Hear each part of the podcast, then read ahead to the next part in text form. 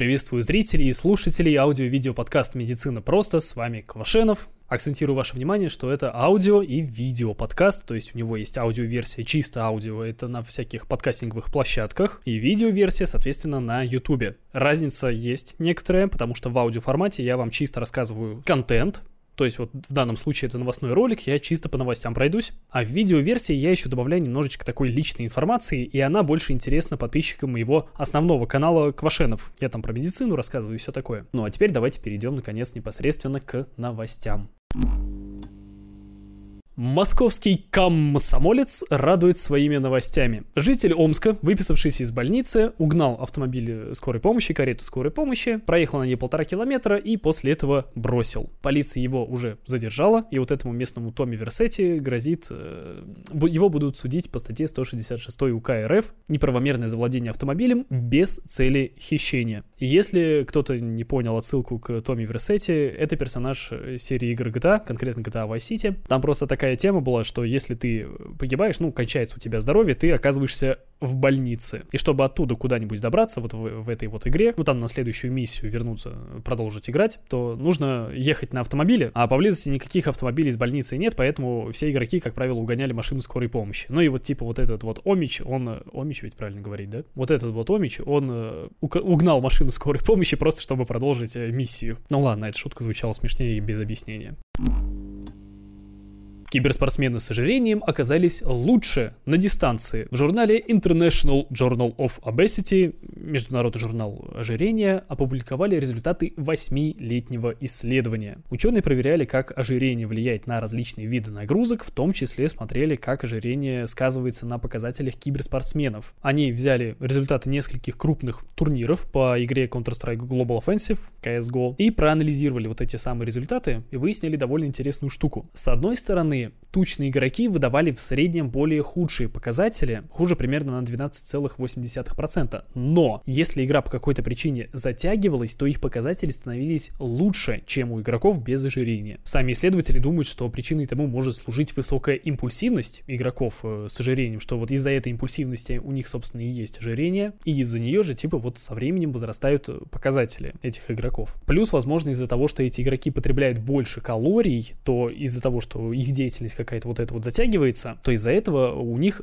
у них на более длительную деятельность остается запас этих самых калорий, в отличие от более худых игроков, которые привыкли есть гораздо меньше. Но это вообще такое чисто все предположение. А вообще вот что хотел сказать. Смотрите, в мире почти 2 миллиарда человек э, с лишним весом, с избыточным весом. Из них 600 миллионов — это люди с ожирением. И вот мы постоянно говорим про проблему мирового голода, да, как его победить и все такое. Мне кажется, это как-то связано с проблемой мирового ожирения.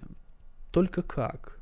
Thank В Москве уровень опасного канцерогена оказался в 53 раза выше нормы. Есть одно такое очень нехорошее вещество – бенспирен. Эта штука может накапливаться в организме, и она относится к первому классу опасности канцерогенов. Если что, это самый высокий класс, наивысший. Проблема в том, что бенспирен может связываться с молекулами ДНК, а это значит, что у взрослых людей он будет приводить к тому, что у них возникают онкологические заболевания, а если мы говорим о, например, плоде, который развивается в животе беременной женщины, то у него могут э, возникать различные мутации. И вот ученые из МГУ решили проверить содержание различных опасных веществ, в том числе бенспирена, а, во всех районах Москвы. Конкретно они проверяли пыль возле дорог, и оказалось, что вот этого самого бенспирена там э, находится 0,23 миллиграмма на килограмм. Вроде звучит немного, да, миллиграммы какие-то, там тем более меньше миллиграмма, но для сравнения в почве за пределами города его содержание в 53 раза меньше. И как сами исследователи предполагают, такому вот высокому содержанию вредных веществ в пыли возле дорог в Москве способствует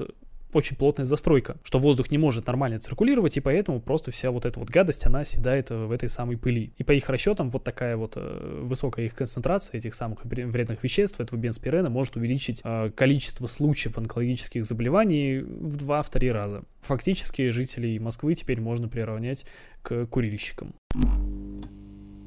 В индийском штате Ассам 15-летняя девушка вколола себе кровь своего возлюбленного. Возлюбленного не простого, а с ВИЧ-положительным статусом. Таким образом, она выразила протест против своих родителей, которые были против их отношений, ну и в знак великой любви, конечно же. Я считаю комментарий здесь излишне.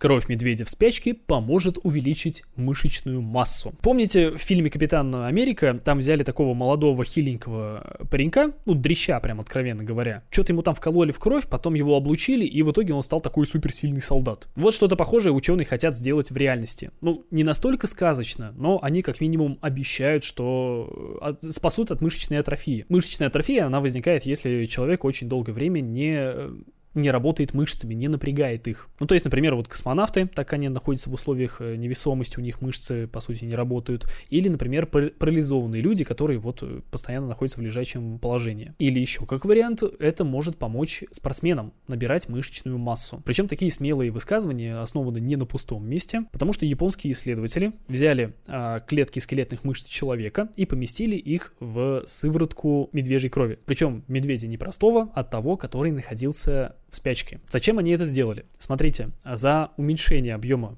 мышц, ну то есть за атрофию, отвечает конкретно белок МЮРФ-1. А у медведей, когда они впадают в спячку, вырабатывается иммуноглобулин, который подавляет выделение вот этого самого белка. Поэтому после долгой спячки медведи, они, конечно, теряют жирок, но при этом они спокойно выходят себе из этой своей берлоги и идут дальше охотиться. Прям вот тут же. А если мы говорим о людях, то у них такого механизма нет, поэтому если человек там долгое время находился в лежачем положении, э, был там в коме, был парализован или в космосе летал, вот космонавты, то у них прям очень серьезные проблемы тупо с тем, чтобы вот э, двигаться самостоятельно. И сейчас очень важно, если что, э, эта технология, она прошла испытание даже не, ну, не то, что не на людях, даже не на животных. Это пока что просто был опыт в пробирке. И если что, вот так вот прям вот радоваться, конечно, рановато, но перспективы интересные. Потому что подобная технология, она бы пользовалась просто огромнейшим спросом, как мне кажется, в странах, в цивилизованных странах, в развитых странах. Потому что, во-первых, проблема ожирения, потому что очень много людей ведет сидячий образ жизни, у них там работа сидячая, потом там в машине едет, потом дома сидит. В общем, люди не любят двигаться в цивилизованных странах. Ну и помимо ожирения, помимо э, влияния вот этого самого ожирения на смертность, есть еще проблема, ну, чисто элементарно внешней привлекательности. А тут, считай, если, ну, в теории, опять-таки,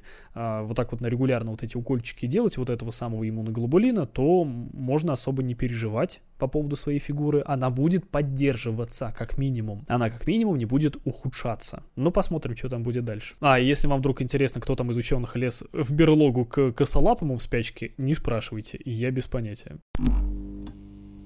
Это были все новости. Напоминаю, что раньше, гораздо раньше они выходят у меня в телеграм-канале в текстовом виде, так что подписывайтесь туда, ссылка будет в описании, и в описании к видео, и в описании к подкасту, если вы это слушаете на подкастинговой платформе какой-нибудь. Также будут ссылки непосредственно и на YouTube канал, и на вот эти подкасты, если кому-то вдруг интересен аудиоформат. В любом случае, подписывайтесь, оставляйте комментарии. Ну а с вами был Квашенов. До скорого.